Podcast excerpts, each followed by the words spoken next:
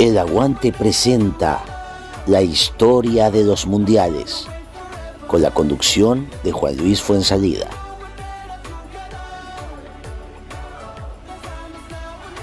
Hola, ¿cómo están? Eh, el día de hoy vamos a hablar de un mundial muy especial, realmente es el que recuerdo con mayor claridad. Fue nada más y nada menos que de Italia 90. Eh, evitar a toda costa la derrota. Este podría haber sido el lema del Mundial de Italia 1990, donde el buen fútbol y la ciudad brillaron por su ausencia, pero no así las amonestaciones. 164 y las tarjetas rojas, 16. Además, esta cita ostenta el triste récord de tener el menor promedio goleador de la historia. 2.21 por partido. La mayor fiesta del fútbol se convirtió en un espectáculo sin alma.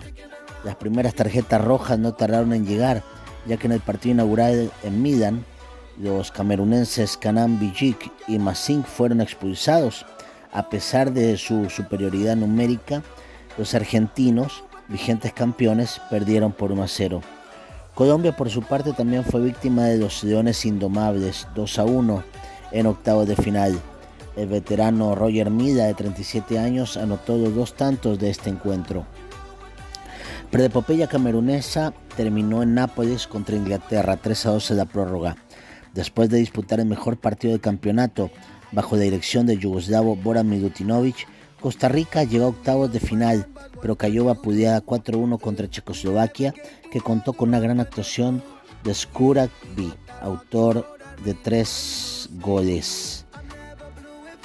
Las estrellas como Van Basten, víctima de la caótica pizarra holandesa, o Maradona, acribillado por la prensa argentina, fueron eclipsados por auténticos desconocidos como el italiano Totò Schilacci, máximo goleador del torneo con seis goles, convertido en el salvador de la patria.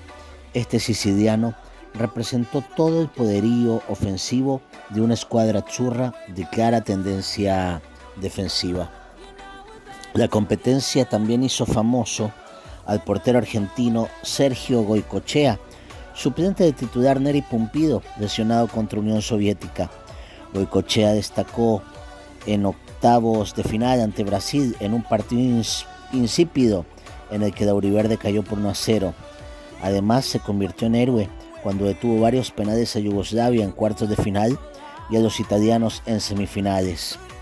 Fieles a su juego rocoso y eficaz, Alemania Federal, que vivía sus últimas horas tras la caída del muro de Berlín un año antes, llegó a semifinales tras ganar a Holanda 2 a 1 y a dos sorprendentes checos 1 a 0. En semifinales contra Inglaterra 1 a 1, Mateus y los suyos vencieron en penales y de ese modo llegaron a la final contra Argentina, como en 1986. El partido sirvió de perfecto ejemplo lo que fue esa Copa del Mundo, sin acciones especiales, sin un genio dominante, sin talento, se decidió por un penal transformado por Breme a cinco minutos del final. Las lágrimas de Maradona acompañaron la entrega de la Copa. A Mateus, la tercera de Alemania, bajo la atenta mirada de Franz Beckenbauer, ganador del trofeo como entrenador 16 años después de haberlo conseguido como jugador. Entre las anécdotas se fundan las federaciones de Georgia, Namibia y turcos y caicos. Chile fue suspendido dos años y se quedó fuera de la fase de clasificación después de que el portero Roberto Rojas simulara haber sido golpeado por un artefacto pirotécnico durante un partido contra Brasil en 1989. Chile necesitaba ganar 2 a 0 para clasificarse, pero estaba perdiendo 1 a 0 cuando ocurrió el incidente y sus jugadores se negaron a continuar jugando, por razones de seguridad. Imágenes de la televisión mostraron claramente que Rojas no había sido golpeado. Más tarde se supo que se cortó con una cuchilla que llevaba escondida en sus medias. El portero fue amnistiado por la FIFA en abril de 2001. Al igual que en el 82, Argentina perdió en el partido inaugural, esta vez por 1 a 0 ante Camerún, gracias a un cabezazo de Oman Bijik, a pesar de que los africanos sufrieron dos expulsiones. El ruso Valeri Neponiashi, entrenador de Camerún, necesitó los servicios de un intérprete para comunicarse con sus jugadores. Eso no le impidió que los africanos llegaran a cuartos de final, récord para una nación de ese continente. El veterano Roger Mida de Camerún fue una de las grandes sorpresas del torneo. Además protagonizó una de las escenas más curiosas del campeonato. René Guita, portero colombiano, intentó driblar en el centro del campo sin éxito. Mida le robó el balón, recorrió 50 metros y con una sonrisa de oreja a oreja marcó en el arco vacío. Debutaron Emiratos Árabes Unidos y Costa Rica. Haidé Mubarak de Emiratos Árabes Unidos fue el jugador número 50 en ser expulsado en la historia de las Copas del Mundo al recibir una tarjeta roja en la derrota 4-1 ante Yugoslavia. La cantante y actriz Madonna declaró en su opinión el italiano Roberto Baggio era el jugador más guapo del torneo.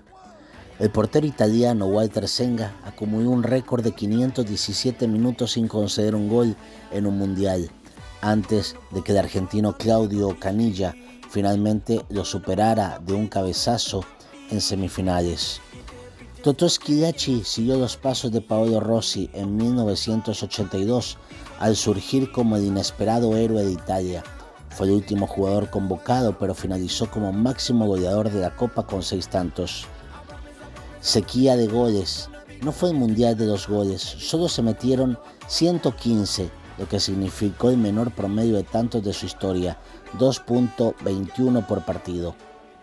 Diego Armando Maradona, la estrella argentina del 86, se sumó a la fila de los grandes jugadores que han fallado penales en Copa del Mundo. En la segunda vuelta ante Yugoslavia, su error quedó tapado, sin embargo, porque Argentina ganó 3 a 2. En cambio hubo 16 tarjetas rojas y 164 amarillas, con un promedio de 3.46 por encuentro, otro récord negativo. Cuatro partidos tuvieron que resolverse por penales. Los más destacados fueron los dos de semifinales, el de Italia-Argentina y el de Inglaterra-Alemania Federal. Ese año, el 11 de febrero, fue la liberación del líder sudafricano anti-apartheid Nelson Mandela tras 27 años de cárcel.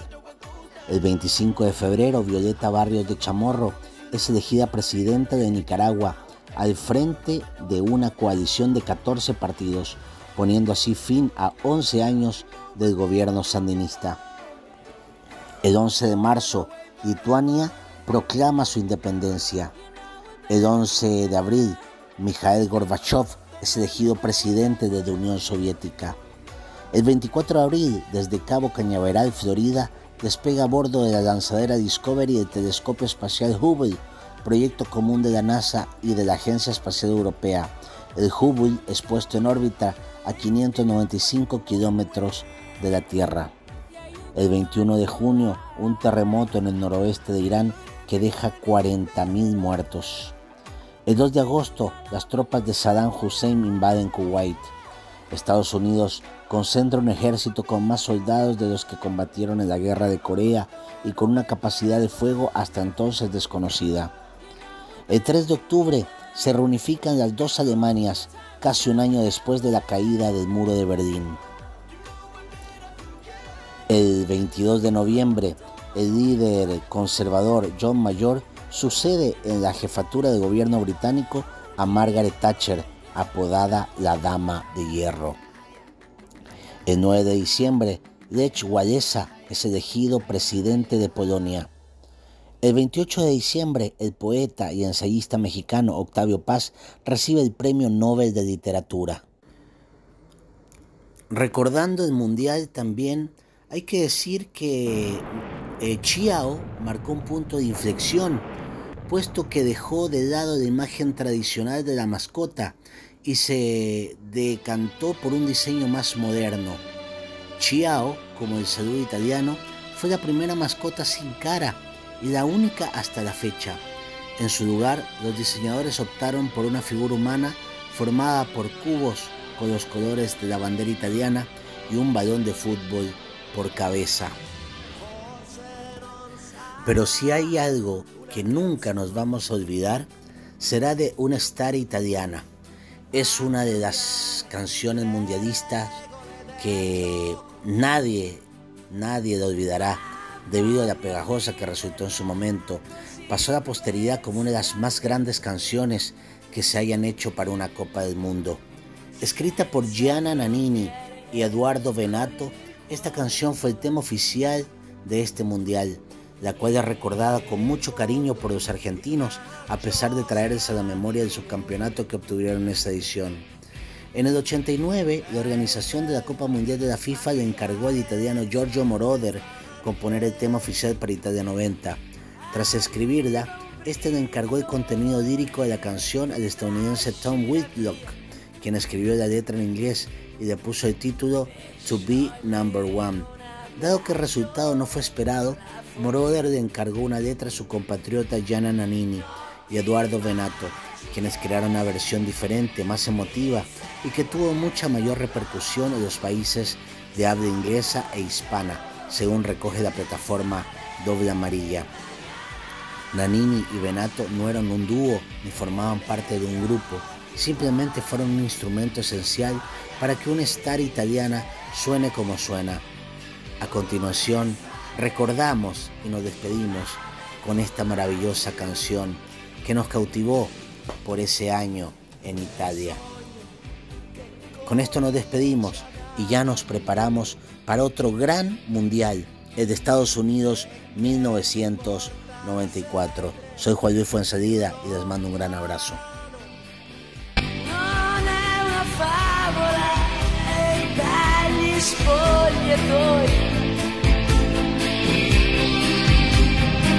escono i ragazzi e siamo noi.